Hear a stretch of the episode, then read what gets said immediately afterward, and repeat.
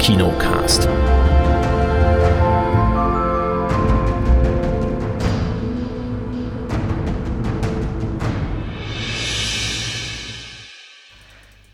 Hallo und herzlich willkommen zur neuen Sendung vom Kinocast. Hallo Kate. Hallo. Hallo Chris. Einen wunderschönen guten Tag, hallo. Ja, hallo, hier ist der Erik. Ich grüße alle. Und ja, falls, liebe Hörerinnen, liebe Hörer, falls ihr jetzt denkt, ah, oh, das ist aber schön, die hier mal wieder zu hören, dann habt ihr vielleicht gar nicht gemerkt, dass wir eine Woche mal pausiert haben. genau, aber wir sind wieder da. Wir sind wieder da. Das kann immer mal passieren hier arbeitstechnisch und sonst was alles, dass wir das irgendwie nicht ganz auf die Schleife kriegen, hier aufzunehmen. Dafür haben wir heute relativ viel. Mal gucken, ob wir überhaupt alles dran nehmen oder ein bisschen was noch in die nächste Woche reinschieben. Wir haben zum Beispiel die Sneak Preview, was dein Herz dir sagt. Da werden wir auf jeden Fall kurz drüber sprechen. Dann Black Box, ein Ermittlungs- Krimi über Flug, Flug, äh, ja, eine Flug-Blackbox und so weiter. Das Samaritien heißt es nicht Samaritian, habe ich das falsch geschrieben? Samar Samaritian habe ich gesehen mit ähm, Sylvester Stallone. The Batman. Chris hat The Batman mal nachgeholt. Den fand ich ja ziemlich gut. Mal gucken, was der Chris sagt. Dear Evan Evan Hansen, und die anderen zwei, die hier so ein bisschen auf der Kippe stehen, ob wir sie noch dran nehmen oder nicht, ist Gunpowder Milkshake und The Contractor. Mal gucken, ob wir noch drankommen.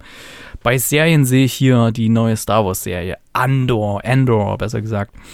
Bad Sisters habe ich noch nie gehört, bin ich gespannt. Ähm, und mal schauen, The Lazarus Project oder ob das hinten runterfällt für die nächste Woche, je nachdem. Okay, wir starten gleich mal rein. So viel. Chris, was denn, was sagt dir denn dein Herz? Ha? Was mein Herz mir sagt, äh, adieu, ihr Idioten. das ist der deutsche Titel noch dazu. Ach, was dein Herz dir sagt, aber adieu, was dein Herz dir sagt, ist ja der deutsche Titel schon, ne? Ja. ja was dein Herz dir sagt, adieu, ihr Idioten. Ach, ähm, Ach, ja, ja, im Originaltitel heißt es Adieu, le con. Äh, internationaler Titel ist Bye Bye Morons. Ähm, das heißt, ja, also es ist ein kleiner französischer Film. Es geht darum, dass ein Trio, ein relativ ungleiches Trio, äh, bestehend aus der Friseurin Sus, dem Computernerd JB und dem blinden Archivar Mr. Blinn. Die drei machen sich auf eine Suche nach äh, etwas, was auch nicht unbedingt so alltäglich ist. Und zwar suchen sie den Sohn von Sus, ähm, weil der, ja. Der Suse. Der Suse. Also den, den musste sie mit 15 Jahren verlassen. Ähm, und macht, will dann eben, weil sie eine äh, Diagnose bekommt von einer äh, schwereren Krankheit, ähm, sagt sie, okay, jetzt äh, versuche ich doch meinen Sohn nochmal zu finden, um den nochmal zu sehen. Und die beiden anderen. Lass mich raten, sie sagt Adieu, ihr Idioten. Macht's gut, ihr Trottel. äh, die beiden anderen schließen sich ihr dann quasi an im Kampf gegen die Bürokratie, im Kampf gegen äh, alles Mögliche werden dann auch noch von der Polizei auch noch gleich mitgejagt, weil da auch nicht immer alles so ganz sauber abläuft. Und ja, es geht dann eine, es beginnt eine völlig chaotische Reise durch äh, die Stadt. Ich habe die Stadt vergessen, wie es ging. Ähm, und, und sie suchen eben das Kind von, oder den Sohn von Sus. Ja, das ist so kurz zusammengefasst, worum es geht. Ähm, was jetzt relativ simpel und ja, nicht so wirklich tiefgründig erscheint, ist auch so. Ähm, es ist ja ein, ein, Filmchen gewesen, den man sich mal anschauen kann, wo ich allerdings wieder mal an dem Punkt bin, also deswegen würde ich nicht ins Kino rennen. Er ist auch von 2020 schon, ähm, kam allerdings relativ gut an, hat eine knackige Länge bis 87 Minuten äh, läuft unter Comedy-Drama, also Dramedy sozusagen, und das passt auch ganz gut. Also das hat man schon eingefangen, weil es gibt diese bisschen ähm, schwereren Momente, es gibt die leichteren Momente. Und insgesamt ist es, ja, wie gesagt, ein Film, der mich jetzt nicht, wenn ich ihn nicht in der Sneak gesehen hätte, der mich jetzt nicht in dem Ofen vorgeholt hätte, wo ich jetzt auch niemandem guten Gewissens sagen kann, hey, geht unbedingt da rein, den müsst ihr gesehen haben, sondern ja, den kann man mal schauen. Ähm, wenn man ihn jetzt allerdings nicht gesehen hat, dann verpasst man auch nicht so viel. Ähm, Habe hab ich euch Lust gemacht? Eher nicht, oder? Nö. Aber hier steht Darsteller Terry Gilliam? Echt? Wer ist Terry äh, Gillian? Ja, The äh, Hunter. Der, der von, den, von Monty Python. Ähm, ah. Und der, der Regisseur von äh, Brasil zum Beispiel oder ist ja krass, dass der da mitspielt. Ja. Ja. ja. Und ähm, also wie gesagt, ich habe gerade nämlich versucht rauszufinden, wo es gedreht ist, weil das hätte mich jetzt auch mal ein bisschen interessiert. Also sowas spielt meistens irgendwo in Marseille oder so. ähm, aber ich ja, finde, ich finde nichts, finde nichts dazu. Aber ich finde hier, hier steht drinne, Sie orientierten sich beim Drehbuch auch an Terry Gilliams äh, dystopischen Spielfilm Brasil aus dem Jahre 1985. Da geht es ja auch um jemanden, der so in die Mühlen der Bürokratie gerät in der Zukunft. Weiß nicht, wer den gesehen hat. Da ist quasi eine, äh, das sind so automatische Schreibmaschinen, ich meine, das ist 85 gedreht, aber gab es ja so nicht so viel mit Druckern und so Computer, so automatische Schreibmaschinen. Da fällt eine Fliege rein in so ein Ding und die verfälscht dann halt einen Buchstaben, sodass sie halt einen Unschuldigen äh, verhaften irgendwie und der gerät dann in diese Mühlen der Bürokratie. Hm. Ja. Also wie gesagt, dadurch, dass wir auch so viele Filme heute haben, machen wir es relativ kurz. ähm, ich habe ihm sechs von zehn Punkte gegeben. Man kann ihn anschauen. Aber wie gesagt, es würde mich jetzt nicht hinterm Ofen vorholen, dass ich sage, hey, Samstagabend, da geht mal rein und guckt ihn an. Aber hier lese ich gerade, bei der César-Verleihung 2021 folgten mehrere Auszeichnungen, darunter der Preis für den besten Film des Jahres. Der deutsche ja, Kinostart trotzdem. ist für den 22. Oktober 2022 vorgesehen. Klingt ja erstmal nicht so schlecht. Ja glaube, den werde ich mir trotzdem Shape mal vormerken. Shape of Water hat auch einen Oscar gewonnen. Ja, stimmt. das stimmt. Schachmatt. Aber, aber hier geht es um den César, nicht um hier so einen, äh, so einen Academy-Preis, der hier. ja. Nee, ähm, ja. ich, ich werde ihn trotzdem mal vormerken. Ich glaube, das ähm, werde ich mir mal angucken. Ja, ich glaube, für dich wäre ja. was. Gucke mir den mal an. Also, wenn ich ihn jemandem empfehlen würde, dann dir. Oh, okay. Dann, dann ist es ein, ein Muss. Mal gucken, ob ich diesen, mit diesem ganzen Titelwirrwarr, ob ich da irgendwie klarkomme. Ähm, also ins Kino werde ich wahrscheinlich nicht gehen. Aber ja, vielleicht auf jeden Fall mal fürs Heimkino merken. Vielleicht, äh, da hat ja schon einer in der Facebook-Gruppe geschrieben, dass er sogar im französischen Fernsehen schon lief. Vielleicht gibt es den dann auch schon bald irgendwo mal zum käuflich ausleihen, irgendwo bei einer der bekannten Plattformen. Oder ich kann ja mal in den Mediatheken gucken. Man kann ja mit VPN sich ein anderes Land beamen. Vielleicht kann ich den ja auf Französisch gucken. Mal gucken. Obwohl, ja. das klingt nach einem sehr storylastigen Ding hier, gerade auch mit César und so weiter. Ich weiß nicht, ob ich da alles kapiere. Bei Bullet Train ging es immer noch. so ein paar Schimpfwörter und so. Habe ich noch hingekriegt. Hm. Naja. So, wie lautet denn so die, der, der Hinweis für morgen, wo ich ja endlich mal wieder ins Kino gehen kann? Ähm, toi, toi, toi, also wenn nicht wieder arbeitsmäßig da was dazwischen kommt. Ähm, Gibt es da schon einen Tipp und einen Hinweis? Ja, die Kinoleitung hat einen rausgehauen und der heißt Cheese. Und äh, es gibt zwei Tipps von dir und von mir und ich glaube, dass diesmal ich das Rennen mache bei unseren Tipps. Du hast getippt 1000 Zeilen. Und ich habe getippt, weil es Cheese heißt, auf den äh, Horrorfilm Smile. Mhm. Siehst du es auch? Weil der kommt nämlich ja. nächsten Donnerstag in die Kinos. Das heißt, der könnte noch in das Sneak kommen. Ja. Nee, würde vom Tipp her, denke ich mal, am ehesten auch ja. auf Smile passen. Lächeln und so, Cheese. Hm. Genau. Aber 1000 Zeilen habe ich deswegen getippt. Zum einen, weil ich den gern sehen würde. Das ist der neue Film von Michael Bulli Herbig. Das ist diesmal kein Klamauk. Das ist eher sowas wie, ja, so ein, so ein Ding wie Stonk. Ähm, quasi so ein, äh, es gab ja vor, vor kurzem, ist noch gar nicht so lange her, obwohl gefühlt, nee, es war vor Corona, äh, gab es diesen Skandal beim Spiegel, dass sie festgestellt haben, dass jemand, der immer so aus Krisengebieten riesige Stories geschrieben hat und sich mit Leuten unterhalten hat, die ich auch gelesen habe, die Stories, also ich, äh, ich fand das auch immer sehr gut geschrieben und sehr nah dran und es hat sich richtig gut angefühlt und man hat festgestellt, er hatte eigentlich alles der war eigentlich nie da, hat das alles im Hotel irgendwo sich zusammengeschrieben. Deswegen war es auch so gut wahrscheinlich, weil es richtig so romanmäßig geschrieben war. Und das war halt ein Riesenskandal. Und aus diesem ja, äh, Zeitungsskandal ähm, hat Michael Bulli Herbig einen Film gemacht. Und ja, da gab es im Trailer mehrere Szenen, wo dann so Fotos gemacht werden. Wo auch hier, ja, könnte mal lächeln, hier, Cheese, sag mal Cheese und so. Deswegen hätte, könnte sein. Ich würde ihn auch echt gern sehen. Tausend Zeilen. Vielleicht. Ist mehr Wunsch als alles wird wahrscheinlich dieser Billig-Horror werden.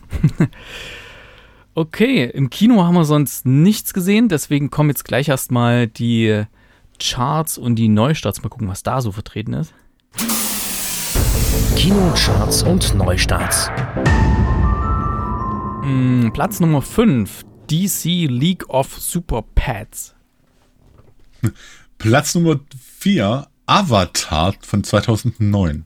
Die Wiederaufführung hm, haben sie nochmal hm. noch ins Kino gebracht, den Pocahontas. Ähm, Platz 3, den ich auch immer noch wärmstens empfehlen kann. Also wenn ihr richtig geilen Film im Kino sehen wollt, zum Lachen, mit Action, mit allem Pipapo, Bullet Train anschauen.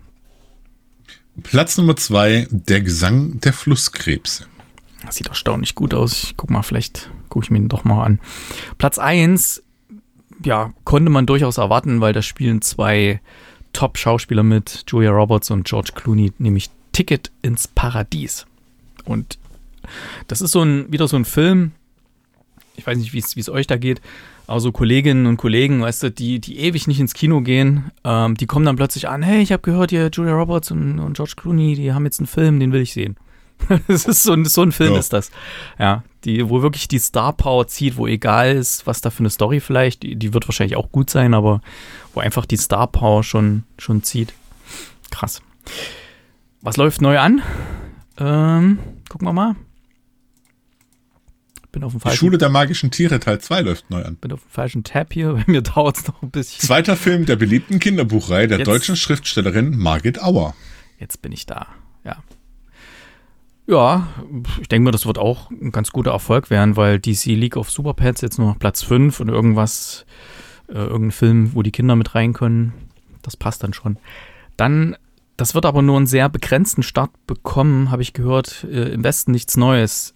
Die Netflix-Produktion nach dem Buch von Erich Maria Remarque. Müssen das eigentlich die, die Schüler jetzt noch in der Schule lesen? Ich musste das im Gymnasium, nee, musste man das lesen. Hm.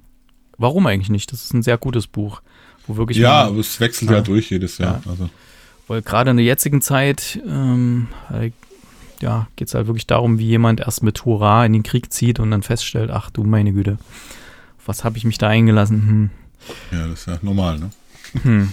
Äh, dann läuft ein Smile, siehst du es auch, davon hatten wir es gerade schon, äh, Horrorfilm, in dem eine Psychiaterin mit einer bösen Entität in Berührung kommt, die ihre Mitmenschen unheilvoll lächeln lassen.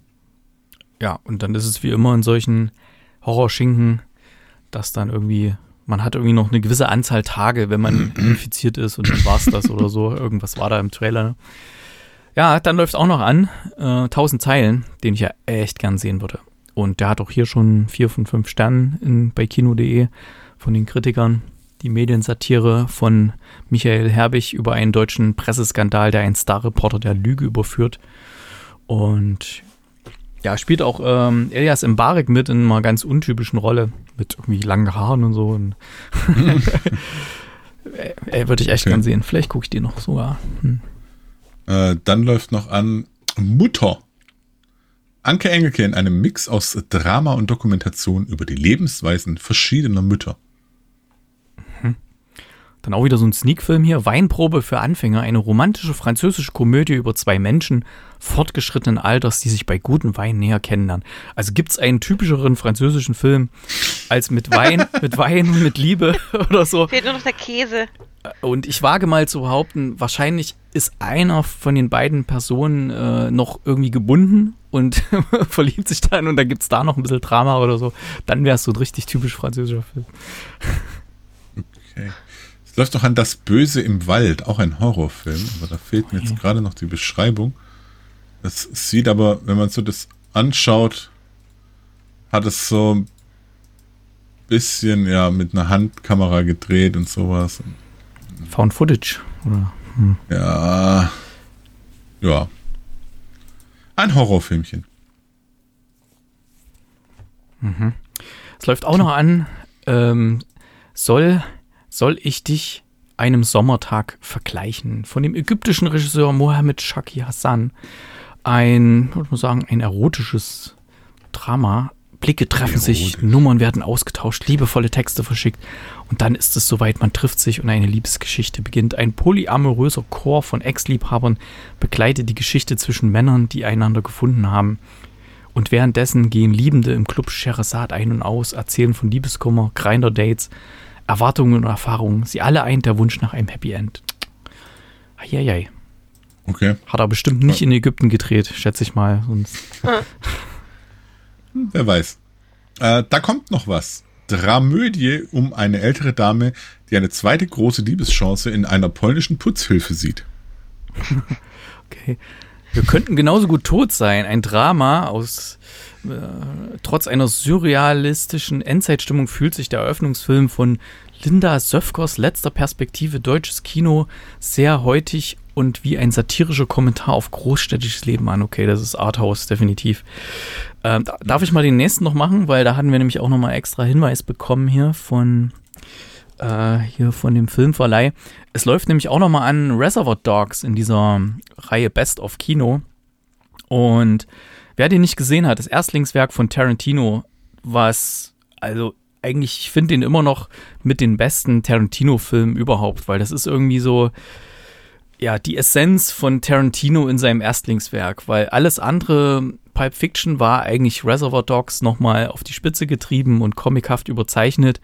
Und alles andere, was danach kam, ja, war eigentlich der Versuch, so ein bisschen da nochmal anzuknüpfen an diese riesigen Erfolge, die er da hatte.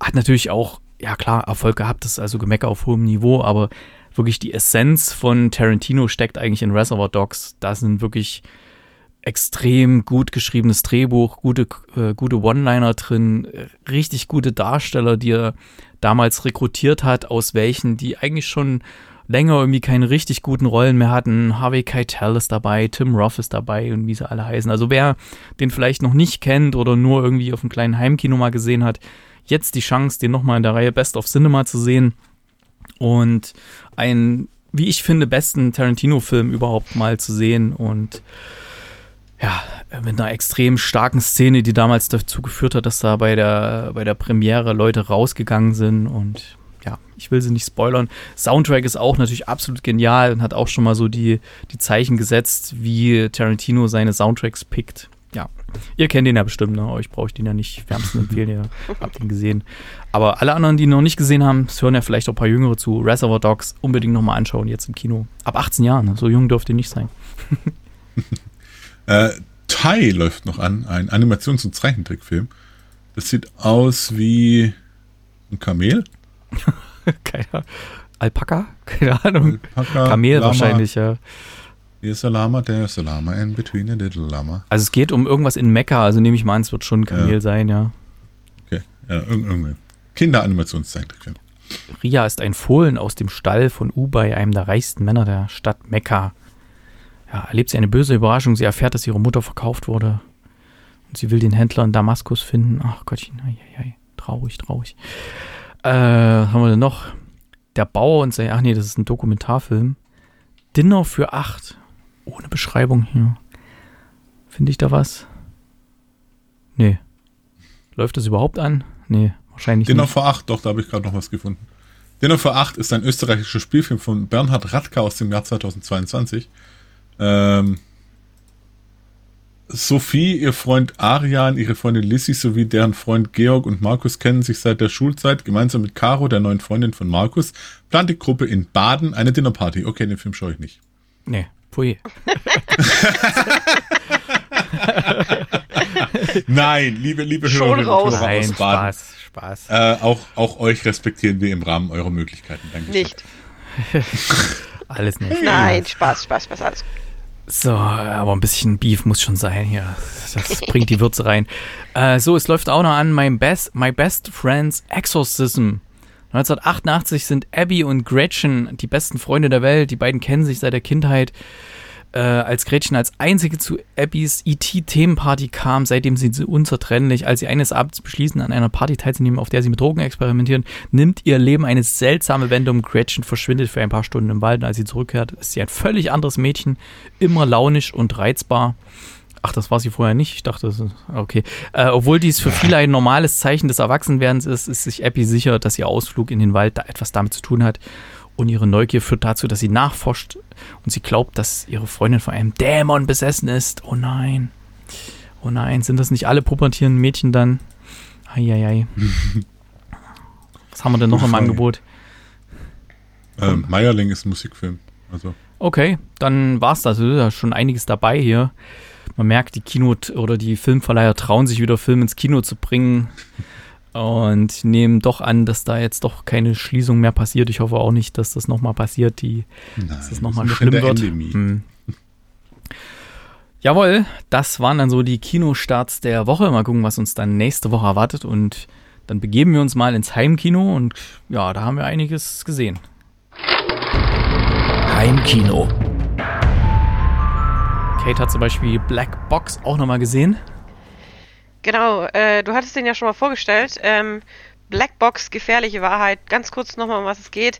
Äh, ein junger Mann äh, arbeitet als äh, Analyst für eine Firma, die so Flugzeugabstürze und solche Sachen äh, untersucht. Und ähm, nachdem ein Flugzeug abgestürzt ist von einem relativ neuen oder fast brandneuen Flugzeug, wird es genau untersucht und ähm, der, der das ursprünglich untersucht, den ganzen Fall verschwindet plötzlich. Also kommt nicht mehr zur Arbeit, ist einfach weg. Und somit wird dann äh, der junge Mathieu eingesetzt. Ähm, der hat ein extrem gutes Gehör und hört auf den, auf den äh, Blackbox, ja, äh, wie heißt das, Aufzeichnungen, ähm, hört er mehr als andere, sagen wir mal so. Und ähm, er versucht dann rauszufinden, wa- was da los ist und geht tatsächlich einer Art Verschwörung nach, ähm, die ihn auch äh, ins Fadenkreuz der äh, Verschwörer äh, bringt. Ähm, ist ein französischer Film. Ich fand ihn grundsätzlich gut gemacht. Allerdings dafür, dass es so Mystery Thriller sein sollte, war er mir deutlich zu langweilig. Also es war er hätte ruhig ein bisschen mehr Fahrt aufnehmen können. Es hätte ein bisschen, die ganze Situation um ihn hätte ruhig gern ein bisschen bedrohlicher sein sollen. Dafür, dass da wirklich äh, eventuell was dahinter steckt oder ob das nur seiner Fantasie entspringt. Egal, ob es jetzt das eine oder das andere ist, was ich natürlich nicht verrate. Ähm, es hätte doch durchaus ähm, spannender, finde ich, erzählt werden können. Es hat mich ehrlich gesagt gelangweilt. Ich habe den Film auch nur zu Ende geguckt, um ihn zu Ende zu gucken, weil ich es nicht mag, einen Film anzufangen, über den ich dann hier sprechen möchte, aber ihn nicht bis zu Ende zu gucken. Das äh, ist nicht so, cool, nicht so cool, finde ich. Deswegen, ich habe ihn, ich habe mich quasi gezwungen, ihn zu Ende zu gucken. Und er wird halt auch nach hinten raus kurz mal einen Ticken spannender und dann wieder nicht mehr. Und äh, der hat mich ehrlich gesagt ein bisschen enttäuscht. Ich weiß gar nicht mehr, Erik, kannst du, weißt du, was du damals noch gewertet hast? Ja, ich habe gerade mal nachgeschaut, also wissen tue ich das nicht mehr. Das ist, aber man kann ja auf der Webseite kinocast.net könnt ihr rechts oben, da gibt es so eine kleine Lupe, da kann man dann die Suchmaske, da habe ich das Titel. Ich habe 7,5 gegeben, weil mir haben die Darsteller sehr gut gefallen. Ähm, ich habe das nicht so als Mystery begriffen, ich habe das eher so als Ermittlungs, äh, ja, Drama, wer, wie ist das passiert und so begriffen. Ähm, ich fand die Inszenierung sehr, sehr gut. Die Darsteller fand ich gut. Ähm, von denen werden wir bestimmt auch noch einiges sehen in französischen Filmen. Das glaube ich aber auch, M- ja. Mir kamen die alle relativ neu vor. Also ich, da war jetzt keiner dabei, wo ich, wo mir jetzt dermaßen aufgefallen wäre, so, oh, den habe ich schon zigmal gesehen oder so. Das fand ich gut, dass man da wirklich komplett eine neue Riege da äh, genommen hat und da waren ja wirklich einige dabei. Und ja, von der Inszenierung her fand ich es gut, wenn ich mich recht erinnere. Und ja, Wie gesagt, ich fand den Film auch gut gemacht. Die Schauspieler waren, wie, wie du schon gesagt hast, neue Gesichter, die man jetzt nicht so oft gesehen hat und auch gut geschauspielt. Aber das hat für mich persönlich jetzt halt ähm, das nicht rausgerissen, dass ich jetzt den Film besser bewerte. Ähm, weil er einfach zu langweilig. Also ich hab, muss sagen, der Film geht über zwei Stunden, also zwei Stunden neun. Und ähm, ich habe ihn in drei Etappen geguckt, weil ich ihn so öde fand. Weil, also, weißt, sorry, wenn es da, darum geht, eventuell eine Verschwörung aufzudecken, bei der ein Flugzeugabsturz dahinter steckt und das Ganze dann so vertuscht werden soll, erwarte ich einfach ein bisschen mehr Spannung. Und vor allem, wenn dann, wenn dann, äh, wenn dann so eine einzelne Person versucht, dem Ganzen nachzugehen und vielleicht bedroht wird oder, oder der, sein Vorgänger verschwindet, da muss einfach ein bisschen mehr Spannung rein für mein, für meine Wünsche. Ja, so. Ist ja eine Einzelmeinung. Ähm, ich fand ihn schauspielerisch, wie gesagt, okay. Setting, cool. Ähm, Story an sich, also vom, vom Grundthema her gut. Ähm, aber Ausführung, Drehbuch, mm, ja, nicht so geil. Deswegen gebe ich ihm tatsächlich auch nur drei Punkte. Ja. Ui. Ja. Das ist halt dann so Geschmackssache. Ja, genau. Genau, ist halt. Okay, jetzt, liebe Hörerinnen, liebe Hörer, da müsst ihr euch selber ein Bild, äh, ein Bild machen von diesem Film. Und den gibt's auf Sky, glaube ich, läuft der aktuell. Genau, momentan. richtig. Genau. Ähm, ich hatte mir den ausgeliehen gehabt damals, auf Amazon Prime gab's den. Deswegen, weil der mich irgendwie interessiert hatte und war nichts anderes, alles schon weggeguckt gehabt irgendwie. äh, okay. Samaritan, Samaritan habe ich geschaut. Den es auch auf Amazon Prime gibt gerade. Ähm, eine, weiß gar nicht, ob das eine Amazon Prime, nee, war eigentlich eine Balboa-Produktion, stand glaube ich am Anfang da. Ne? Ich glaube, wahrscheinlich hat Sylvester Stallone da selber ein bisschen mit produziert. Ähm, Samaritan ist ein im weitesten Sinne ein Superheldenfilm. Es wird am Anfang so kurz erklärt. Also ich muss sagen, der, der Film hatte mich schon relativ schnell in seinen Bann gezogen, nämlich bei dem Vorspann. Der Vorspann wird in so comichaften Szenen erklärt er so ein bisschen die Vorgeschichte von dem Samaritan und Nemesis, die irgendwie mal im Clinch lagen und äh, sich da bekämpft haben. Und einer war halt der Gute und einer war der Böse, wie es halt immer so ist. Und Der gute Samariter halt. Ne? dann gab's halt, genau, dann gab's halt so einen so einen- so einen großen Kampf und da wurde eben der, der, der Böse vernichtet und der, der Samaritan, der Gute, ist aber seitdem unauffindbar. Also da weiß keiner mehr, wo ist der jetzt abgeblieben und so ein oder die, die Jungs da in dem Viertel, das wirkt alles so ein bisschen, ja, wie so The Bronx oder sowas. Das ist kein, keine gute Ecke. Ähm, die, die ganze Stadt heißt äh, Granite City und das ist so eine, ja, Stadt, die es natürlich jetzt nicht wirklich gibt oder so, aber das hat halt so ein, so ein Flair von irgendwie, ja, düsteren Ecken von irgendwelchen, wie bei Batman oder so. Da sieht ja auch alles ein bisschen dreckig aus oder irgendwo so in diesem. Gotham City, meinst Ja, in Gotham City sieht ja auch alles so. So ungefähr ist das. Ich weiß gar nicht, ob das auf einem realen Comic basiert, das Ganze. Vielleicht wisst ihr da mehr, ich wusste es nicht. Ähm, jedenfalls wird da halt so dieses Setting geschaffen und in diesem Setting lebt halt ein kleiner Junge mit seiner Mutter, die strugglen halt so ums Überleben und müssen halt immer sehen, dass sie die Miete zusammenbekommen. Sie schenkt auch schon ein paar Mal dran, irgendwie mit Zwangsräumung, weil sie nicht rechtzeitig ihre Miete bezahlt. Und ja, der kleine Junge, ja, der zusammen mit seinem Kumpel gehen die ab und zu mal auf den Schrottplatz und holen halt irgendwelches Kupfer, was sie dann verticken, damit sie wenigstens ein bisschen Geld haben. Und eines Tages ist da so eine dubiose Bande, die äh, brauchen so einen kleinen Jungen, dass der mal so eine Ablenkung startet in so einem Laden, damit sie den ausräumen können. Und dafür bekommt er halt dann auch noch ein bisschen mehr Geld. Ähm, für, diese, für diesen Job und rutscht da halt so ein bisschen rein in diese, auf diese schiefe Bahn und sein Nachbar oder einer der Nachbarn im Nachbarhaus, das ist äh, Sylvester Stallone, der beobachtet ihn immer mal so ein bisschen, rennt immer so rum mit so einem Kapuzenshirt und ja, su- durchsucht auch immer so ein bisschen die Mülltonnen, ob er irgendwas findet, irgendwelche technischen Geräte, die er dann wieder fit macht und dann irgendwo verkauft und er lebt halt auch so ein bisschen sein Leben vor sich hin und man nimmt schon an, dass so ein bisschen mehr hinter Sylvester Stallone stecken wird, äh, sonst würde der dann nicht so einfach nur so rum, rumhängen. Und der kleine Junge ist totaler Fan von diesen Comics, von diesen Superhelden-Comics und er glaubt halt auch schon, er hat eine riesen Liste, er hat wirklich wie so ein, wenn jemand so ein Ermittler ist, in irgendwelchen Kriminalfällen, hat so eine riesen Wand, wo er so Hinweise und so weiter hat schon in diversen Personen hat er schon diesen Samariter, der verschwunden ist, entdeckt und glaubt da, was ist Ich glaube ja, dass es Sylvester Stallone ist, um das jetzt mal kurz zu droppen. Also ich bin mir nicht sicher, aber ich habe so ein Gefühl. Ja, schau dir mal den Film an. ähm, jedenfalls, er hat da so eine riesen Wand mit so, äh, mit diesen roten Fäden, was man da immer so macht, mit Hinweisen und so, hat er schon, was weiß ich, in, sei- in dem Hausmeister seiner Schule den Samariter entdeckt und auch in diversen anderen.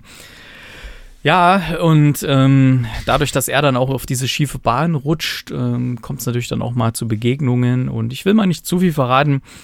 Mm, der Anfang hat mich echt in, in Beschlag genommen, fand ich richtig gut und wie, wie es einen so reingezogen hat, die ganze Story und Stimmung. Was mir dann nicht gefallen hat, war so dieses ganze Kinderding, der dann so mit Sylvester Stallone sich dann so anfreundet und leider muss ich sagen, Sylvester Stallone ist immer noch eine coole Socke, aber der ist halt nicht mehr so der, der Typ, der so zu Judge Red Zeiten gewesen ist. Ich hätte mir gewünscht, er hätte damals diesen Film gedreht, wo er halt wirklich noch voll im Saft war und ähm, wo man es ihm so richtig abgekauft hätte. Ah, jetzt wirkt es halt wirklich ein bisschen, irgendwie ein bisschen weird so, manchmal. Aber er kann halt immer noch ganz schön austeilen, aber man sieht halt auch, manches ist halt doch ein bisschen Effekt und so.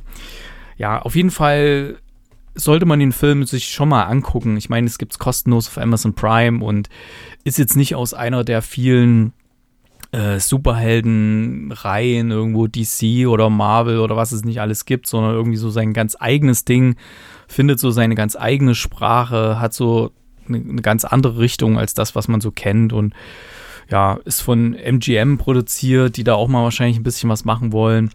Und ich möchte jetzt keine hundertprozentige Empfehlung aussprechen, aber wer gern so Superhelden-Sachen sieht, der ist ja sicherlich äh, nicht schlecht beraten, sich den mal anzuschauen. Von mir gibt es auf jeden Fall sechs Punkte. Ich mochte das. Ähm, da gibt es im Ende noch so ein paar Sachen, die ich überhaupt nicht vorher gesehen habe. Und das mochte ich auch. Und deswegen dieses ganze, ja, dieses Kinderding, was sich da mit diesem alten Grumpy-Typen anfreundet und ihn dann so ein bisschen auftaut und so, das, ah, das fand ich ein bisschen, ja, das mittendrin, aber ja, deswegen, von mir sechs Punkte, vielleicht guckt ihr ja mal rein.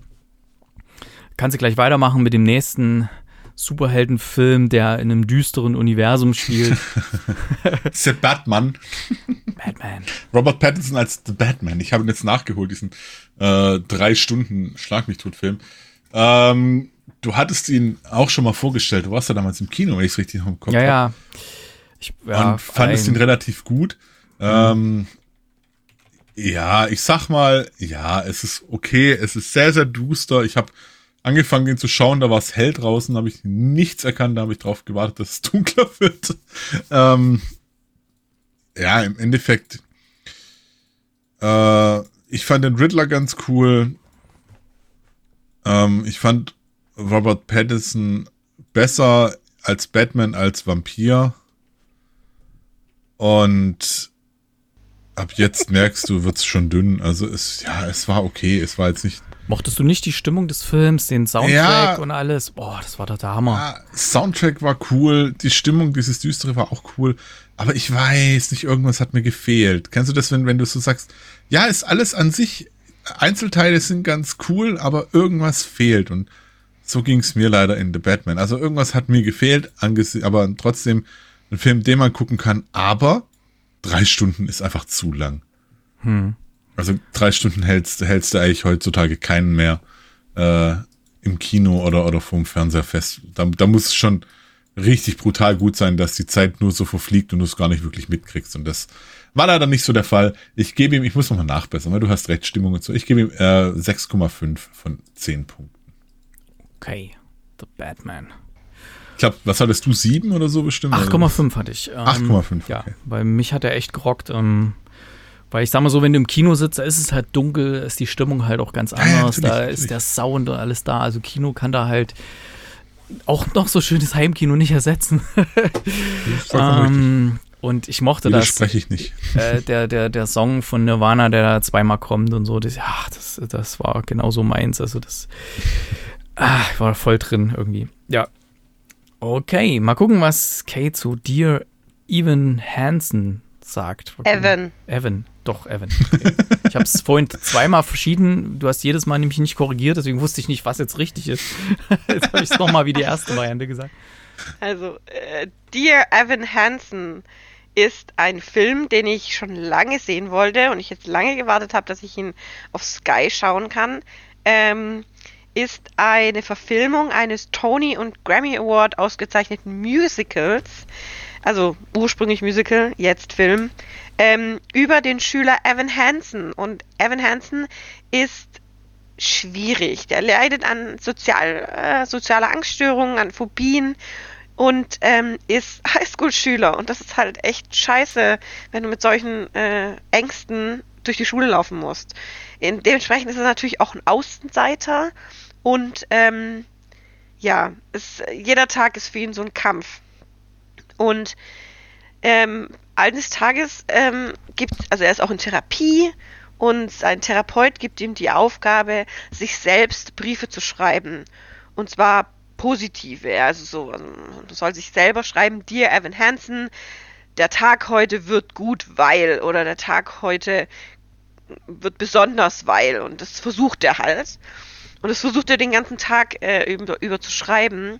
Und ähm, bis er dann irgendwann mal was geschrieben hat, was nicht unbedingt der Aufgabe entspricht, sondern, sondern einfach mal der, der Wahrheit entspricht. Und er druckt es aus in der Schule, weil er hatte in einer Freistunde, schreibt er das, ähm, weil er nachmittags den Termin bei seinem ähm, Therapeuten hätte und druckt es aus und will dann zum Drucker laufen und wird unterbrochen von Connor. Connor ist ein ebenfalls ein Außenseiter, eher so von der düsteren und ich nehme Drogen Außenseiterschiene und der klaut ihm diesen Brief auf dem Drucker. Und ähm, Evan hat natürlich dann extreme Angst, dass, dass er den veröffentlicht, Social Media oder irgendwelche Varianten, dass das da dass sie ihn einfach ärgern will und, und runterziehen will und das veröffentlicht. Allerdings passiert tagelang nichts. Andererseits ist es halt auch so, dass tagelang Connor nicht zur Schule kommt. Und ähm, kurze Zeit später sind die Eltern von Connor an der Schule und wollen Evan sprechen, denn sie haben in der Brieftasche ihres Sohnes diesen Brief gefunden und denken, dass ihr Sohn den an Evan geschrieben hat als seine allerletzten Worte, denn Connor hat Selbstmord begangen. Und ein Junge mit Sozialphobie, dessen, deren, ja, der da sitzt und mit sowas von konfrontiert wird, stottert nur rum und kann, will eigentlich erklären, aber die Eltern von Connor lassen ihn gar nicht so wirklich zu, zur Sprache kommen, ähm, geschweige denn, dass er es auch irgendwie gar nicht hinkriegt, weil er einfach so geplättet ist von dieser Situation und eigentlich nur noch weg will so dass er irgendwie bei dieser Geschichte bleibt und dann verstrickt er sich in diese Erzählungen, dass Connor und Evan Freunde waren und es halt einfach niemand wusste. Und ähm, er merkt dann relativ schnell, dass selbst wenn es fiktive Geschichten sind, die, sie, die, äh, die er über seine, über seine Freundschaft mit äh, Connor erzählt, den Eltern oder generell der Familie ähm, gut tun. Und äh, so rutscht er immer mehr in diese Geschichte rein. Und ähm, ja, wie soll es auch anders sein? Natürlich äh, kriegt dann, kriegen dann die anderen Schüler das mit, Schüler, die Connor eigentlich immer gemobbt haben, sind dann plötzlich total betroffen davon, dass er gestorben ist und ähm, es gibt dann irgendwie so eine so eine, ähm, so eine Stiftung, werden, also von Schülern werden so eine Art Stiftung ins Leben gerufen und Evan soll dann da mitmachen, als sein bester Freund soll er so die Stimme dafür werden und eigentlich will er das gar nicht, aber er hängt halt mitten in dieser, in dieser Problematik fest. Und ähm, ja, das ist alles nicht ganz so einfach. Ähm, und wie kann es auch anders sein? Es kommt natürlich raus, dass er gelogen hat und dass der Brief nicht von Connor war. Und ähm, wie es dann am Ende ausgeht, sage ich natürlich nicht. Also die Story äh, ist problematisch, die ähm, Geschichte ist dramatisch und ähm, die Schauspieler sind top. Das muss man, das muss man sagen. Also schauspielerisch top. Der Film ist extrem gut dafür, dass es so ein hartes Thema ist. Mein einziges Problem ist, das hätte auch ohne das Gesinge auskommen können. also es ist, also man muss ihn auf jeden Fall auf Englisch gucken, weil das, Deu die deutsche, das deutsche Gesinge ist grausam. Die Texte sind einfach nur blöd, die sind nicht harmonisch, das passt gar nicht. Also auf jeden Fall auf Englisch gucken. Ähm, die Songs sind schon schön, gar keine Frage, und sie passen auch in die, in die Emotion und in, in, den, in den Moment hinein. Aber es wäre nicht nötig gewesen. Aber da es ja aufgrund des Musicals beruht, habe ich gesagt, okay, gucke ich mir an. Es ist ein Musicalfilm, aber es ist halt ein dramatischer Musicalfilm.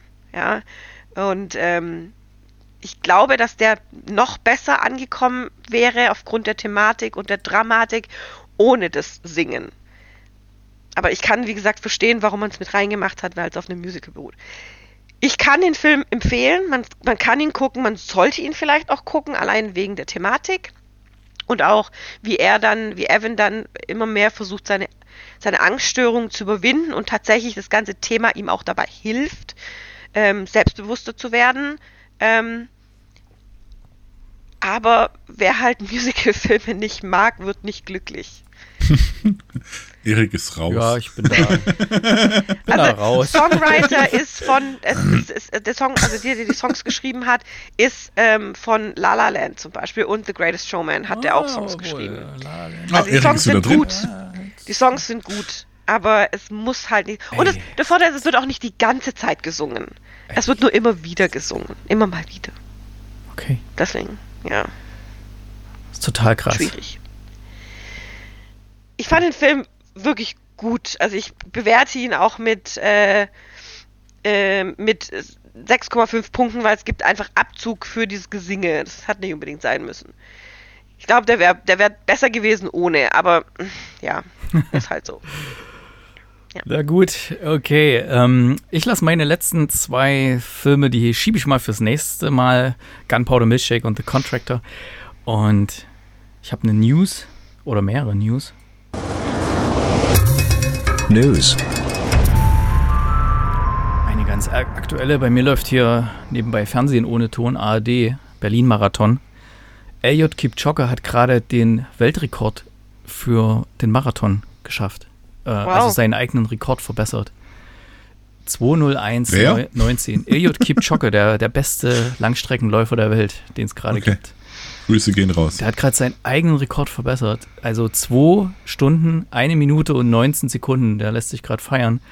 Was ja das Krasse ist, also nur mal so zum Vergleich, meine beste Zeit für einen Halbmarathon sind 2 Stunden 15.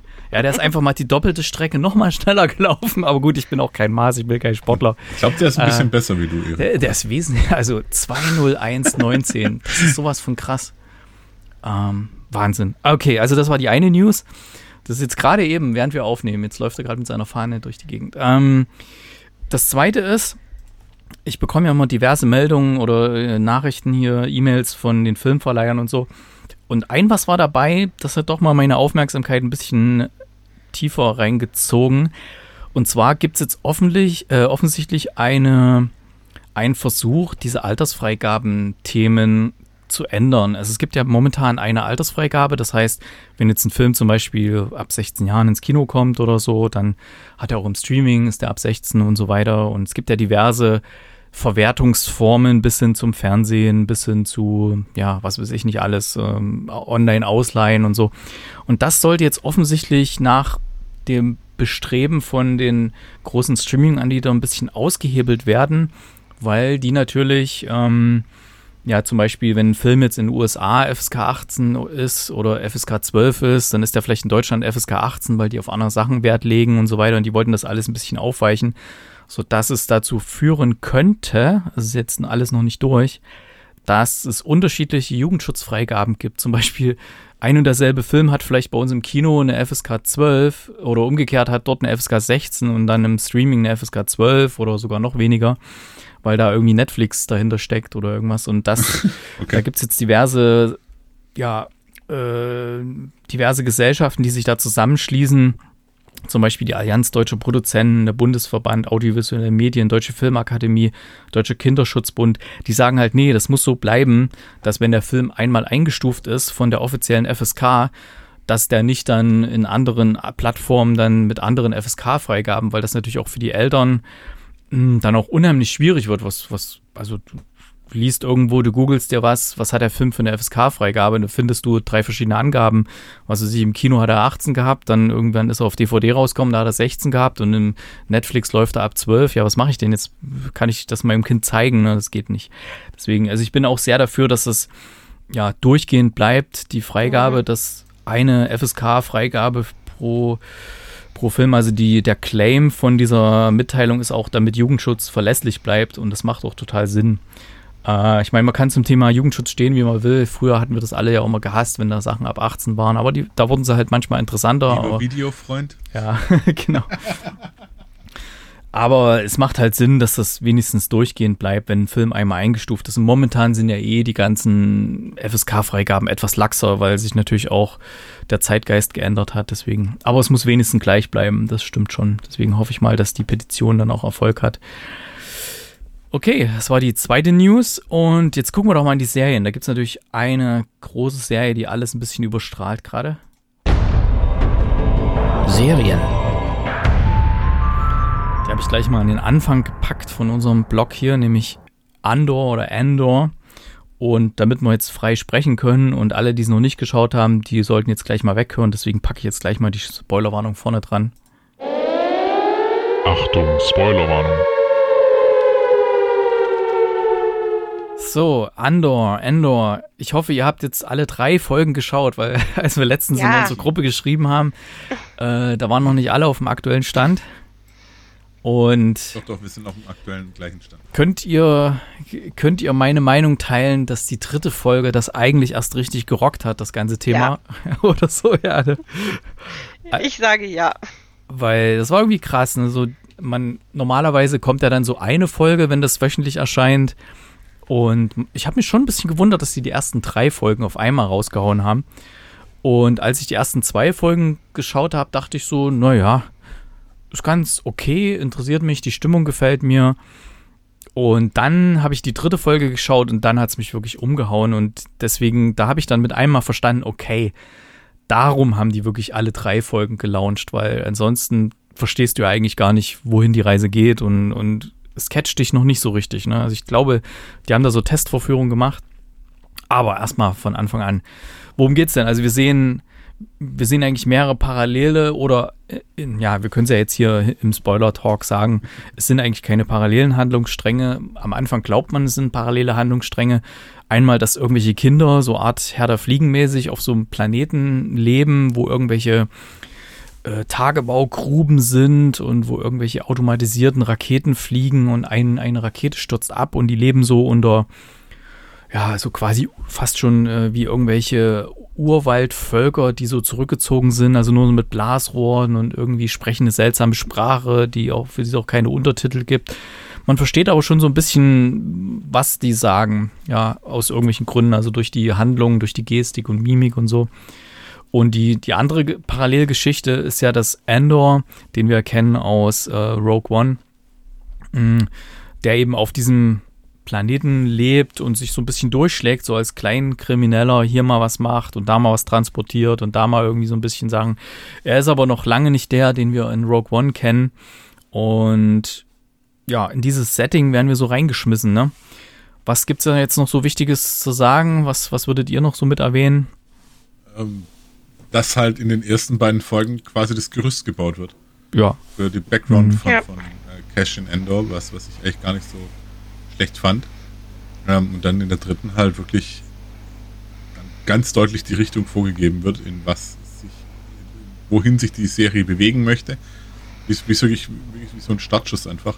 Und ähm, ja, es, es wird einfach der, der Background erzählt von einer, von einer, von einer Person, von, von einem ähm, Charakter, der genau bislang einen Auftritt hatte in einem Film.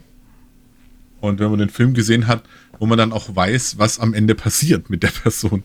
Und ähm, deswegen finde ich es super super interessant und super spannend, wie sich das alles noch entwickeln wird und was da noch passieren wird. Also äh, ich, ich ja, ich, ich fand es ganz cool. Ich mag das Setting, ich mag die Stimmung und ich mag es, dass nicht ständig gerade Jedis rumhüpfen und ich mag es, dass, dass nicht irgendwelche Senatoren rumhüpfen. Ähm, Ja, es wird quasi Also- die Zeit gezeigt, bevor das Imperium so richtig Durchgriff hatte auf das gesamte äh, ja, aber sie haben ja ne? schon, sie hatten ja, Ja, aber gerade sagen, die haben schon ganz schön Macht und Einfluss. Ja, aber gerade so in diesen Außengebieten, ähm, ja, Ja, im Outer Rim war aber Ja. schon immer ein Problem. Also. Ja. da wo die auch herkommen jetzt und wenn sie da Leute entsenden, da werden die halt nicht so gerne, sind Ja, die halt richtig, nicht so gerne gesehen. Und Wie, wie halt aber auch immer. Also das muss man auch wieder sagen. Ist ja wirklich immer so. Und nee, das doch, also wie gesagt, ich, ich mag diese Atmosphäre. Ganz arg. Und ich mag auch den, den Charakter, weil du weißt, es ist eine Geschichte, die ist zum Teil von Erfolg gekrönt. Und du weißt aber auch, da wird nicht arg viel mehr von ihm kommen. Und Ja. das ist ja, es ist so ähnlich wie bei Obi-Wan, wo du auch wusstest, okay, ähm, das und das und das wird später noch passieren, aber was passiert jetzt in diesem Abschnitt? Und das sind einfach diese Episoden, die da erzählt werden. Es ist nicht irgendwas mit, hey, wir hauen jetzt hier den komplett neuen Charakter rein ähm, und, und dann schau mal, was mit dem so passiert, sondern es ist einfach ähm, zu wissen, okay, das, wie, wie heißt es schön, das wird kein gutes Ende nehmen. Ähm, äh, Finde find ich super spannend und äh, macht dann auch wirklich Spaß zum Schauen. Was, was mir zum Beispiel gefallen hat, ist einfach, ähm, dass diese ganze Stimmung dich sofort wieder in diesen Star Wars Kosmos reinzieht. Und das ganz ohne Jedi, ohne Lichtschwerter, ohne die Macht, sondern einfach du, du, du siehst, wie er da durch diesen Ort läuft und du bist einfach wieder in dieser Welt. Und das, das zeigt einfach, dass, dass Star Wars mehr ist als die Lichtschwerter und die Jedis und so. Das sondern dass da Hammer. noch ganz viel drumrum ist. Und ähm, das macht Andor extrem gut. Ich finde auch schön, wie das alles so ein bisschen ja, so dreckig und noch ja. nicht, nicht, ganz so perfekt. Also dann ja, aber das, dieses, ist ja, das ist ja Star Wars schon immer so ein bisschen, dieses, dieses dreckige Universum. Ja, also. nee, nee, eigentlich nicht. Also Ach, überleg mal die Filme. Ja, nein, also jetzt wenn du jetzt hier mal Nabu und so anguckst, das ist nicht ja. so. Aber wenn du halt auf die Wüstenplanete gehst, irgendwie, äh, da, da ist es schon immer so. Und, und ich finde auch, The Mandalorian war immer ein Tick dreckig. Ja, das sind aber jetzt so die neueren also, Serien und so, ja klar, da haben sie ein bisschen ja. mehr. Aber wenn du mal den, was weiß ich, Episode 4 anguckst, wie der, die gelackten Raumschiffe und sowas, okay, du hast dann mal so. Und die weißen Klamotten, die nie dreckig was werden. Was weiß ich, der glänzende C3PO, der, der dich durch, also, ja, ähm, ich meine jetzt hier diesen, diesen Druiden oder so, der wirklich so aussieht wie vom Schrottplatz geholt, aber trotzdem irgendwie so total süß ist und alles. Und den jetzt mal so vergleichst mit den moderneren Druiden, die es da so ja, gibt. Ja. Alles so herrlich, so ein bisschen, fühlt sich so ein bisschen wie, wie Steampunk im, im Star Wars-Universum an. So alles so ein bisschen vorsintflutlich, noch nicht ganz so die moderne Technik da, ne? Und, aber trotzdem hat alles irgendwie funktioniert und mit dem Schrott. Ach ja, genau, haben wir ganz vergessen. Also der, äh, unser Cash in Endor, der hat auch immer irgendwelche Schrottsachen, die er verkaufen will. Und eines Tages hat er, er hat so ein ganz besonderes Teil. Habe ich nicht ganz, habe ich mir den Namen nicht gemerkt, was das für war. Irgend so, ein, irgend so ein MacGuffin, so ein Cube, den er da hat, wo, wo irgendwie nichts geortet werden kann. Wahrscheinlich irgendein so Bauteil für ein Raumschiff oder so. Und das will er zu Geld machen, damit er fliehen kann, weil er hat auch ähm, aus Versehen, kann man sagen, jemanden umgebracht und ist jetzt so ein bisschen auf der Flucht. Und, äh, aus Versehen. Ja, den einen aus Versehen, den naja. anderen nicht ganz so aus Ja, den einen aus Versehen und der, der andere musste dann halt auch. Ähm, Weil genau. Zeuge. Ja. Und deswegen braucht er jetzt ein bisschen Geld und da wird ein, ähm, ja, so ein, so ein Schwarzhändler äh, rangeholt, gespielt von Stellan Skarsgård. Oh, war total cool, auch wie sie das ja. aufgebaut haben, die Szene erst von, nur von hinten gesehen und so. Und der kommt dann halt auf den Planeten eigentlich ein bisschen vor seiner Zeit. Normalerweise hat er immer später seinen Termin, wo er dann so die Sachen abholt und das war, fand ich auch so cool, wie er da so äh, quasi auf dem Park-and-Ride-Parkplatz erstmal sein Raumschiff parken muss und dann mit der Bahn reinfahren muss und so. Das war so cool. Und diese alte, abgefuckte Bahn, die da so, so sah aus wie so eine Berliner S-Bahn, aber halt fliegend irgendwie. So richtig mit diesem, mit diesem schwarz, äh, mit diesem dunkelorangen Streifen da irgendwie. Ey, so herrlich, ne? Und dann irgendwelche wie es halt immer so eine Bahn ist, ne? wenn du deine Ruhe haben willst, kommt irgend so eine Laberbacke und kaut dir das Ohr ab. Ne? Genau so war es hier auch. Herrlich, ey. Das, da waren so viele coole Szenen drin und ja, auch wie die sich dann treffen und ja, das war ein bisschen unkoordiniert, diese Übergabe und alles, aber ja. Ja, ähm, aber die dritte Folge, die hat mich dann so, weil da hat man es ja dann verstanden, dass er eigentlich das, das Kind war, was in dieses Raumschiff rein ist, wo er dann von diesen äh, von diesen äh, Luthern da, nenne ich es jetzt mal, ja, gefangen genommen oder nicht gefangen, äh, mitgenommen wird, weil er sonst eben umgebracht worden wäre von den anderen und dann dort aufgewachsen ist. Und deswegen stammt er ja von diesem Planeten, wo sie ja die ganze Zeit überlegt haben, ja, kann da jemand herkommen? Weil da gibt es ja eigentlich niemand mehr. Hm, sehr schön. Auch so die, äh, die, die, die eine Szene mit diesem riesigen Schrottplatz, wo sein Kumpel arbeitet, äh, Chris, mhm. das kam mir irgendwie aus diesem einen Game vor, äh, bekannt ja. vor. Kann das sein? Ist das dasselbe? Aus Fallen Order. Ich, nee, weil das spielt ja auch wieder zu, ah, zu anderen okay. Zeiten mehr oder weniger. Also, ah, sah, äh, sah schon aber ja, ja, war ja. Also wie gesagt, das ist auch wieder genau dieses, dieses Ding. Man, man äh, pappt einfach ganz viele Sachen, die ähnlich aussehen, die auch passen dann ähm, wieder zusammen und hat so ein bisschen diese Atmosphäre eingefangen von, von Mandalorian, diese nicht ganz so aalglatter immer alles. Und wie gesagt, ich bin gespannt, was da noch kommt. Also Ach, ich denke, wir werden noch den ein oder anderen äh, bekannteren Charakter wahrscheinlich treffen. Also bin ich mir relativ sicher. Äh, aber nicht so. An wen denkst diese, du da so? Äh, das wäre dann richtig Spoiler. Ich habe nämlich auch was gelesen, deswegen wollte ich es jetzt so ein ja, bisschen dann. umreißen. Okay. Nee, bitte nicht, bitte nicht sagen. Das machen wir jetzt lieber nicht. Aber ähm, wie gesagt, ich denke, man kann sich drauf freuen und ich denke, es wird auch nochmal so Uhu-Effekte geben, wo man dann weiß, alrighty, ähm, das hängt dann doch größer zusammen und was mir halt auch gut gefällt, einfach bei, beim Titelscreen von Endor, ist einfach schon, dass oben das, ähm, das Zeichen der Rebellion dabei ist. Ja, auch sehr schön. Also ich mag das sehr. Da hatte ich ja schon spekuliert gehabt, bevor, bevor wir das gesehen haben, dass, dass es wahrscheinlich richtig gut wird, weil du mit diesen Figuren, die eigentlich nur so in Anführungszeichen Randfiguren sind, ähm, jetzt keine von den zentralen Figuren, mh, dass du mit denen halt echt viel machen kannst. Du kannst ihnen halt wirklich eine komplett eigene Geschichte andichten und das einfach richtig gut machen. Und das wird hier offensichtlich gemacht. Ne? Und deswegen, also ich freut mich sehr, da ich weiß noch nicht ganz, wo es in meinem Ranking landet, so zwischen Mandalorian und Obi-Wan und so weiter. Wird sich dann zeigen, dann in den nächsten Wochen, wo hier die Reise hingeht. Aber momentan bin ich echt angefixt. Gerade die, die dritte Folge hat mich sowas von weggehauen. Ähm, wie, wie das dann alles aufgeht, das, was in den ersten zwei Folgen bereitet wurde. Die, die Folgen gehen auch immer so, glaube ich, eine halbe Stunde oder so ein bisschen mehr, 40 Minuten oder so. Ja, 40 Minuten so ungefähr. Und ich hatte dann, wo ich die drei Folgen gesehen habe, habe ich gedacht, hm, vielleicht wollten die ursprünglich Stundenfolgen machen, dass quasi die, ja, die ersten anderthalb Folgen eine, eine Folge ist und die, die zweiten und dann wäre es quasi so eine Doppelfolge gewesen.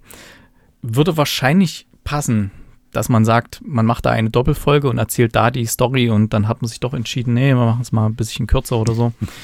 Weil sonst drei Folgen bis du den entscheidenden Punkt hast, ist ein bisschen kurios, würde ich sagen. Also die bis dann äh, so richtig. Normalerweise hast du eine Doppelfolge und dann, ja, aber gut. Auf jeden Ich, Fall. ich möchte noch, Hm. noch, noch eine Sache auf jeden Fall loswerden. ja, hau raus. Und zwar ähm, eigentlich zwei Sachen. Also erstens mal noch zeitlich einzuordnen, habe ich jetzt gerade nochmal nachgeguckt. Äh, fünf Jahre vor Rogue One. Okay.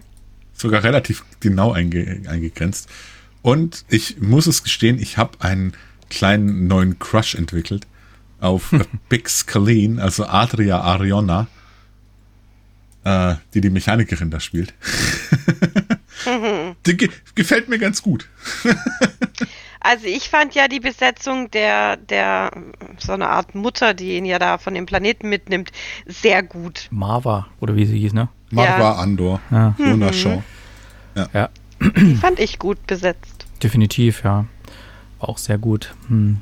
War eigentlich alles auch so ziemlich, ziemlich gut besetzt. War halt nicht. Und da gab es ja auch eine Verfolgungsjagd, die bei, bei Weitem nicht so scheiße wie die bei Obi-Wan war das, glaube ich. Oh ja. Oh mein Gott. Wo ich schon Erinnere dachte. mich nicht an diese komischen Retro ja, ja, wo ich schon fliegenden dachte, ah, oje, oje. Dinger. Also, Nee, das war, das war Boba Fett. äh, war Boba, Boba ja, Fett, stimmt, ja. Book Das war Boba Book Fett, ja. Boba Fett. Ja, aber Egal, ihr wusstet alle, ihr wusstet alle, was war ich so meine, obwohl ich es Ja, falsch gesagt habe. geblieben. Als sich, trauriger Moment. hat sich leider eingebrannt. Hm. Na gut, also Andor von uns Top-Wertung. Und jetzt kann ich auch erwähnen, dass die beste Frau gerade beim Marathon reinkommen ist und die jetzt hat exakt für die Marathonstrecke 20 Sekunden weniger gebraucht wie ich für die Halbmarathonstrecke. Ja, weißt So. du Bescheid, musst du noch Ich glaube, die ist besser wie du. Äh, die, ja, die ist auch besser. Also ich sag mal so, äh, 80 Prozent des Feldes sind besser als ich, würde ich mal sagen. ähm, ja, mal gucken. Nachher kommen dann die, die Jedermann, die, die normalen Leute, die da mitlaufen. Mal gucken, wie die sich so anstellen. Ja. Berlin wäre auch noch mal so ein Thema. Berlin ist, glaube ich, da werden ja immer Weltrekorde. Die ist sehr flach, die Strecke. Mal gucken, was bei mir klappt mit dem Bottwartal Mitte Oktober. Okay, Kate, Bad Sisters, erzähl mal, wer, wer spielt da mit? Lass mich raten. Ähm, äh, wie heißt sie? Cameron Diaz. Ähm, ähm, wie ist die, die natürlich blond gespielt hat? Äh, Also Reese ich brech Witherspoon. mal ab, weil du bist komplett auf Reese falschen Witherspoon und wer fehlt da noch? Da fehlt noch eine. Äh, Melissa McCarthy. Nein, Die drei. Nein? nein, nein, denn es ist das was ganz anderes. Okay. Und zwar ist es eine irische Serie. Oh. Also irisch-britisch. Dann spielt, Spielt- Sie Sisha Ronan mit. Nee, auch nicht. Auch nicht, okay. Nee. Ähm, spielt in der auf. Nähe von, äh, wie heißt das? Wie heißt die Stadt? Du warst da auch schon mal. Dublin? Genau. Spielt in der Nähe von Dublin. In der Hauptstadt von, der, von Irland, von der Republic of Ireland, meinst Ja, du? ich, komm, ich vergesse immer Okay. diesen blöden Namen. Ähm, und spiel, die spielt an der Küste Irlands. Und es geht um fünf Schwestern, die alle in diesem Dorf leben. Also sie sind da auch aufgewachsen und jeder hat halt so sein Leben, seine Familie oder eben Single oder eben nicht und keine Ahnung. Und ähm, die Serie fängt damit an, dass sie auf der Beerdigung äh, sind, auf einer Beerdigung sind. Und zwar ist von einer der Schwestern der Ehemann gestorben. Also man muss, glaube ich, sagen, drei davon sind verheiratet von den fünf. Eine davon ist lesbisch. Also es gibt eigentlich nur zwei Ehemänner. Und der eine ist eben gestorben. Und ähm, es kommt dann so nach und nach wird dann klar, dass der jetzt auch nicht unbedingt der Favorite der Schwestern war, außer natürlich die, die verheiratet mit ihm war. Denn ich glaube, wenn man das Wort Arschloch googeln würde, würde man ein Foto von ihm finden. Denn er ist die Verkörperung dieses Wortes. Er ist ein richtiges, richtiges Miststück. Ja, also er ist unfassbar unfreundlich. Ähm, er muss, es muss alles nach, seinen, sein, nach seiner Fasson gehen. Ähm, äh, und, also er ist jetzt nicht körperlich oder so gegen seine Frau, aber äh, sehr mental und psychisch macht setzt er sie massiv unter Druck. Ähm, versucht immer irgendwas gegen die Schwestern in der Hand zu haben, weil er das, weil ihm das nicht passt, dass die Schwestern äh, so eng miteinander sind, vor allem mit seiner Frau natürlich. Und er will halt die Kontrolle behalten und er ist wirklich manipulativ, dass es kracht. Dementsprechend mögen die, die vier Schwestern ihn nicht. Und dann, das spielt so auf zwei Zeitebenen, einmal vor seinem Tod und nach seinem Tod. Und ähm, in den Szenen vor seinem Tod gibt es dann halt einmal so an Weihnachten, man hat was getrunken, sitzen die Schwestern zusammen, die vier, oder ich glaube, da, sind es am Anfang noch die ersten, die, die älteren beiden, äh, die dann aus Spaß sagen, der muss weg. Wir müssen den, wir müssen den ums Eck bringen. Oh je, Der, der stört, der zerstört unsere Schwester. Der zerstört uns. Der, der muss weg. Und aus diesem Hirngespinst werden dann nach und nach doch eher mm, nackte Fakten. Und ähm, sie versuchen dann tatsächlich auch, ihn ums Eck zu bringen. Es klappt nur nicht immer. Und du weißt auch lustig bis heute nicht, Ist das lustig oder dramatisch? Muss ich das es Ganze? ist beides. Okay. Es ist makaber, es ist lustig, es ist furchtbar dramatisch teilweise, weil wenn was schief geht, geht's richtig schief. Und du weißt, also es sind jetzt die ersten fünf Folgen, glaube ich, raus. Ähm, da kommt jeden Freitag eine neue Folge. Ähm, und du weißt aber nicht, du weißt einfach die ganze Zeit nicht, weil er stirbt ja, aber du weißt nicht, haben sie es geschafft oder war es einfach nur ein Zufall, dass er Mhm. tatsächlich stirbt.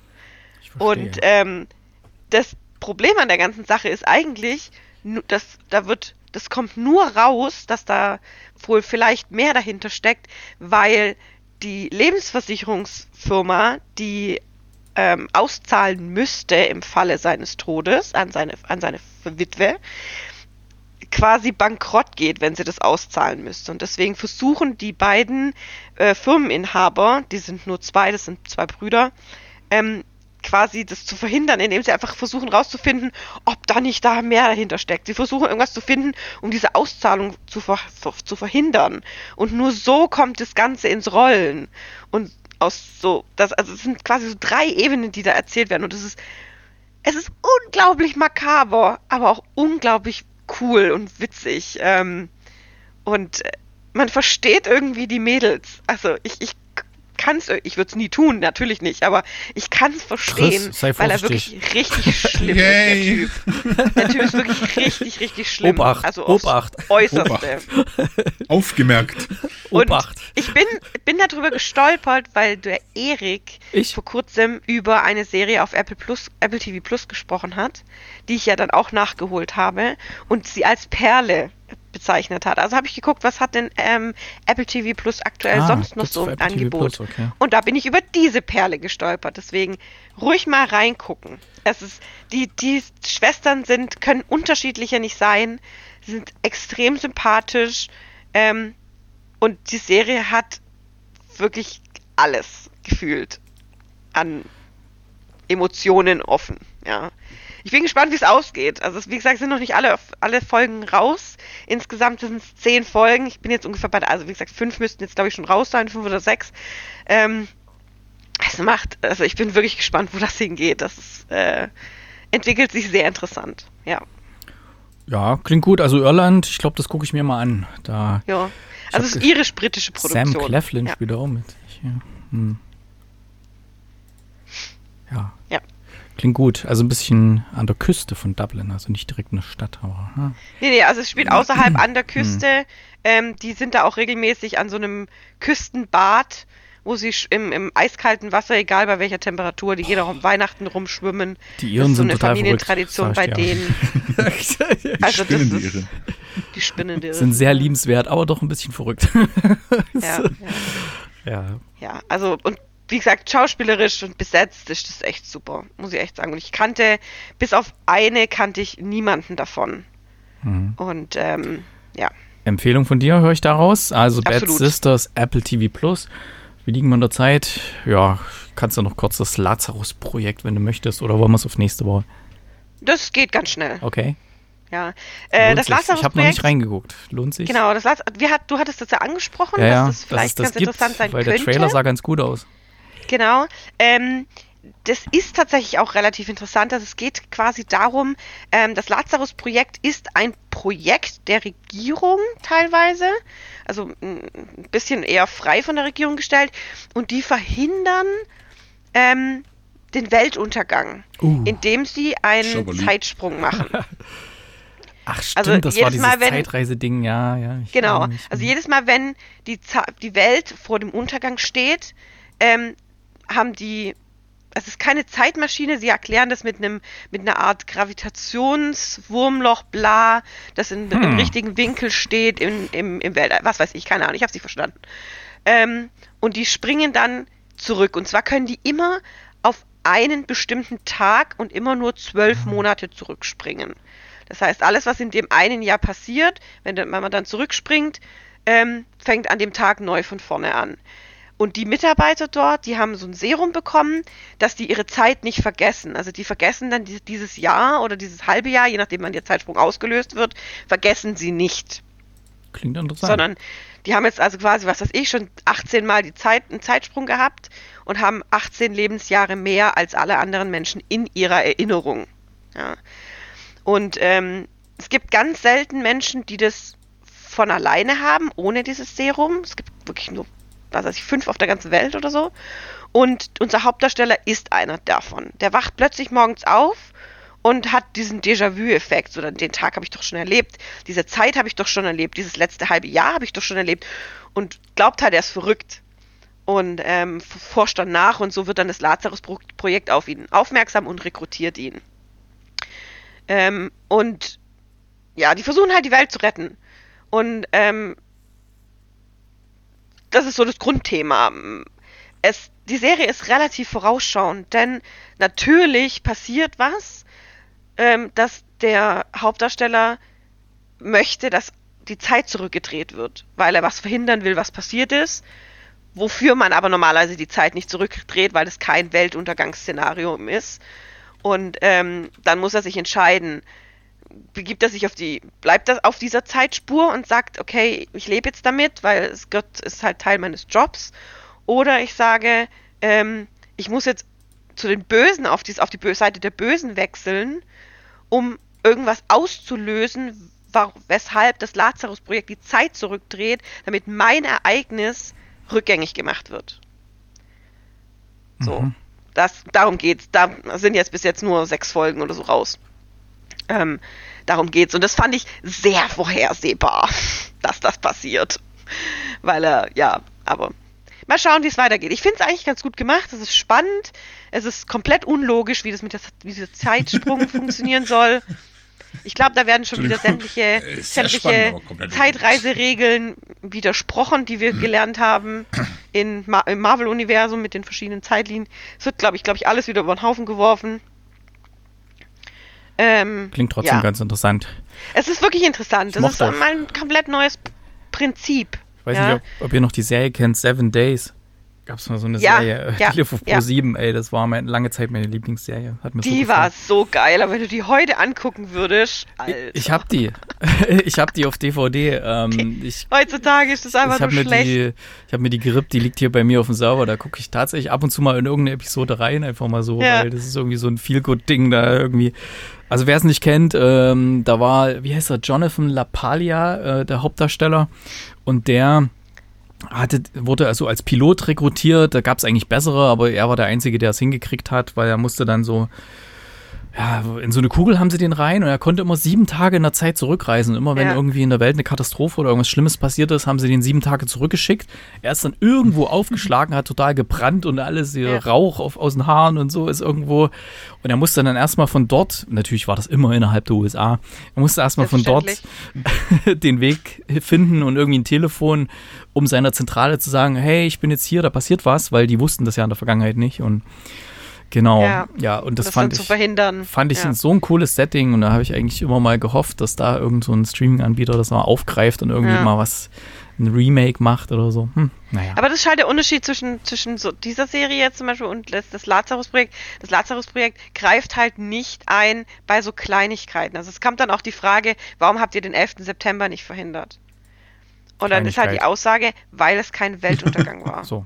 Also die greifen wirklich nur ein, wenn es Ah, hier um verstehe. Atomkriege gibt, Mhm. geht. Und es gab halt in der, in der Vergangenheit schon mehrfach das Ereignis, dass ähm, die Welt untergegangen wäre. Ja. Hm. Das Problem ist aber, manchmal ist es mit einer Zeitreise nicht getan. Ja. Also diese Reisen zum Beispiel zurück können das Problem aber nicht verhindern. Und es wird trotzdem wieder zu dem, ähm, zu dem Weltuntergang kommen. Also müssen sie wieder zurückreisen. Und es gibt zum Beispiel einen Sommer in dem Film, der er erzählt wird, in der Rückblende, der immer wieder neu startet, immer wieder neu, weil sie es jedes Mal nicht schaffen, diesen Weltuntergang zu verhindern.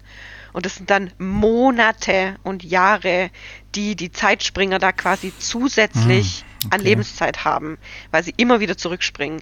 Das fand ich grundsätzlich sehr interessant. Und dann auch äh, zu sehen, welche Auswirkungen das eben auf unseren Hauptdarsteller hat. Weil der hat ja dann, der, der kriegt ja nach und nach diese Erinnerungen wieder zurück. Und erinnert sich an die verschiedenen Sommer, die er da quasi im gleichen Jahr gehabt hat. Mhm. Hat dann immer so Backflashs und so. Und das ist schon gut gemacht. Also ich werde auf jeden Fall weiter gucken, klar. Ja. Ich guck's Ich mir mal wissen, an. wie es ausgeht. Ich hab's, hab's mir ja schon, äh, gibt's ja in der, der Mediathek hier bei Sky. Da wollte Ja. ich auf jeden Fall mal reinschauen. Genau, mach mal. Cooles mach mal. Ding. So. Ja. Alles klar, dann sind wir ja schon durch soweit für heute. Ja. Ist ja eh schon ziemlich lang geworden, die Sendung heute. Und dann gibt es jetzt noch ein bisschen Musik auf eure Ohren. Music. Und unsere Playlist bei Spotify abonnieren haben ja schon einige getan. Die heißt Kinocast Songs. Kommen bei jeder Sendung drei neue Songs drauf und ja, habt eine bunte Mischung. Außer bei der Kate, die hat jetzt, glaube ich, zum dritten oder vierten Mal was von Kraftklub. Aber es macht Ich nichts, ist jedes Mal wir ein haben anderer Song.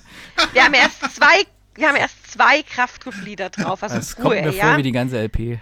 Ja, Im Vergleich Nein. zu Taylor Swift Songs sind die drei Kraftclub-Songs Aber ist, ja, Hey, auch, ist ja auch gut. aber- ist ja gut. aber- Kann man ja, ja. Und es ist auch brandneu, denn die, denn Ja. Kraftklub hat am Freitag ein neues Album gedroppt. Und äh, da habe ich äh, gleich den s- ersten Song vom Album, der nämlich sehr, sehr cool ist. Und das ist Teil dieser Band. Heißt Da das. steht Ich aber, kann nicht singen. steht aber jetzt komischerweise da bereits hinzugefügt. Nein, kann gar Ja. nicht sein. Doch, kann sein, weil ich das, glaube ich, vor ein paar Wochen mal hatte.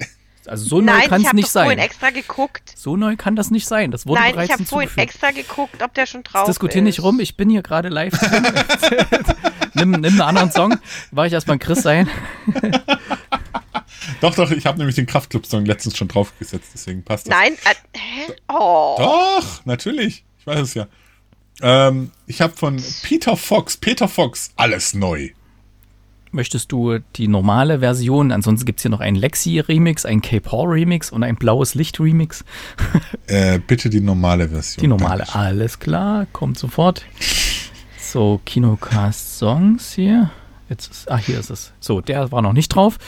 So, von mir, ähm, Mobi macht ja ab und zu mal was mit irgendwelchen regionalen Künstlern, zum Beispiel in, äh, in Spanisch oder in, weiß nicht, Französisch, auch Italienisch hat er auch schon gemacht, irgendwas von seinen Songs und er hat einen von seinen neuen Songs äh, mal aufgenommen mit dem Sänger von Indochine, äh, französische Band, die in Frankreich Stadien füllt, die hier so gut wie niemand kennt, außer jetzt zwei, drei Songs vielleicht.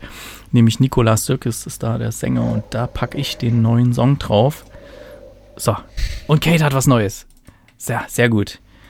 Packe ich drauf. Willst du es selber Okay. sagen? Ist das äh, auch von der Wittenberg neuen? ist nicht Paris. Das stimmt natürlich. Wittenberg. Lutherstadt Wittenberg. So, packe ich drauf. Wittenberg ist nicht Paris. Den Song kenne ich noch nicht. Da werde ich mal reinhören. Die alle, ja. die alle drei sind auf der Playlist. Dürft ihr gerne abonnieren. Kinocast-Songs. Nazis raus lässt sich leichter brüllen, wo keine Nazis sind. Das ist natürlich vollkommen richtig, ja. Nazis raus hier, jawohl. Ähm, ja, vielen Dank fürs Zuhören an alle. Vielen Dank an die Patreons für die Unterstützung oder auch alle, die immer mal so Stunden spenden für Auphonic, damit das hier alles top klingt hier. Äh, wenn das mal vielleicht in der Aufnahme nicht ganz so gut war, Auphonic holt da alles raus, was geht. Euch beiden vielen Dank fürs Mitmachen. Mal gucken, wen Sehr von gerne. euch ich dann morgen alles sehe. In der Mich? Sneak. Ja, Also ich habe vor mitzukommen, ja. Sehr gut, ja, mal gucken, ob es klappt. Ist aber alles so ein bisschen vage. Bis dann, tschüss. Auf Wiederhören. Bis dann.